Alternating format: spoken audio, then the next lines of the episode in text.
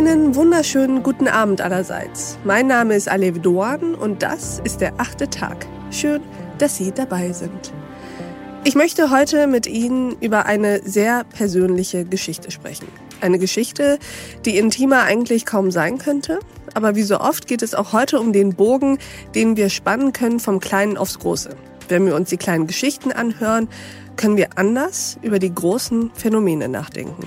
Und deswegen sprechen wir heute über einen Mann, eine Frau und eine Niere. Eine Niere, die demnächst 100 Jahre alt wird. Herzlich willkommen zum achten Tag, Heiko Burak. Guten Abend, Frau Dorn. Vielen Dank für die Einladung. Herr Burak, stellen Sie sich unseren Hörerinnen und Hörern doch einmal vor. Ja, mein Name ist Heiko Burak. Ich wohne und arbeite in Freiburg und berate seit vielen Jahren Agenturen bei Fragen der Neukundengewinnung. Davor habe ich studiert und am 21. Februar diesen Jahres werde ich 27 Jahre. Herr Burak, Sie sind ein sehr gut aussehender Mann und ich will Ihnen nicht zu nahe treten, aber Sie sehen nicht aus wie der klassische 27-Jährige. Ein ganz kleines bisschen älter sehen Sie schon aus. Erzählen Sie doch mal, was es mit den 27 Jahren auf sich hat. Also in meinem Ausweis steht in der Tat was von 1967 und ich würde mit Ihnen gerne über Organspende sprechen wollen. Dass Organspende Leben rettet, ist nichts Neues. Ich habe mich aber gefragt, ob wir diese Perspektive, die relativ stark auf den Organempfänger zielt, ob wir die ausweiten können. Können wir nicht auch über das gespendete Organ und damit können wir nicht auch den Spender mit einbeziehen. Transplantation ist schließlich eine Symbiose. Der todkranke Mensch überlebt nur dank eines Organs, aber dieses Organ benötigt auch einen passenden Körper, um weiter funktionieren, um weiter arbeiten zu können. Beide sind miteinander verbunden. Ich nenne Ihnen gern ein Beispiel. Ein 25-jähriger Patient erhält nach längerer Wartezeit die Niere einer beinahe 70-jährigen Verstorbenen. Springen wir mehr als ein Vierteljahrhundert weiter. Nehmen wir an, dass das Organ jetzt fast 100 Jahre alt ist und der Empfänger, Sie ahnen, dass ich es bin, somit über 50 Jahre.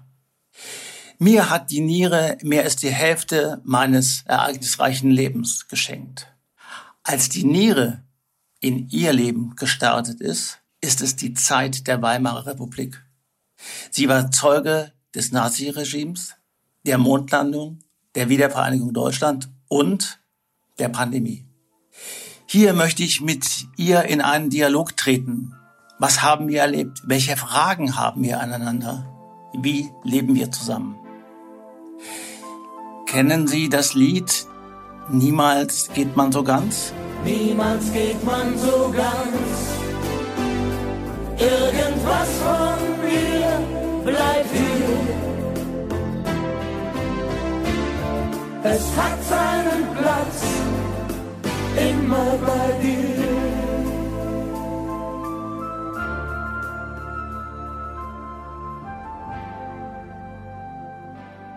Der Refrain Irgendwas von dir bleibt hier eröffnet die Perspektive, dass Organe auch nach dem Tod des Spenders weiterleben.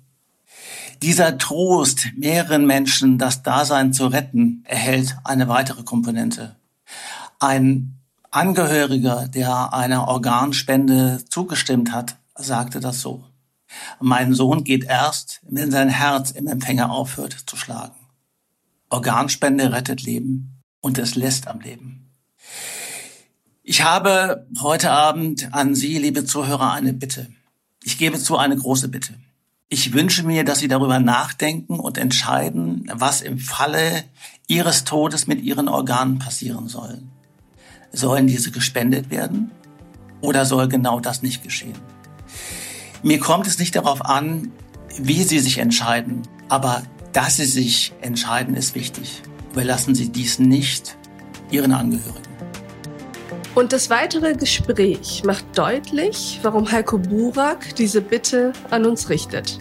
Er skizziert nochmal sehr eindringlich sein Leben als Dialysepatient, berichtet aber natürlich auch davon, wie das neue Organ ihm ein neues Leben geschenkt hat. Und das ist für mich das Besondere an unserem Gespräch, diese Verbindung, die er zu seiner Spenderin spürt, welche Gedanken er sich um sie und vor allem um ihre Angehörigen macht es ist ein besonderes Gespräch geworden, zu dem ich Sie ganz herzlich einladen möchte.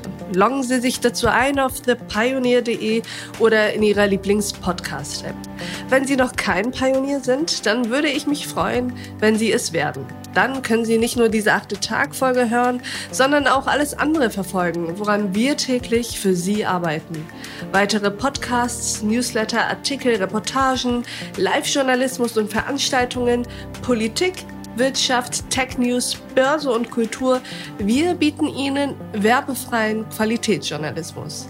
Das Einzige, was wir dafür brauchen, sind Sie. Ich wünsche Ihnen noch einen schönen Abend. Ihre Alev Duan.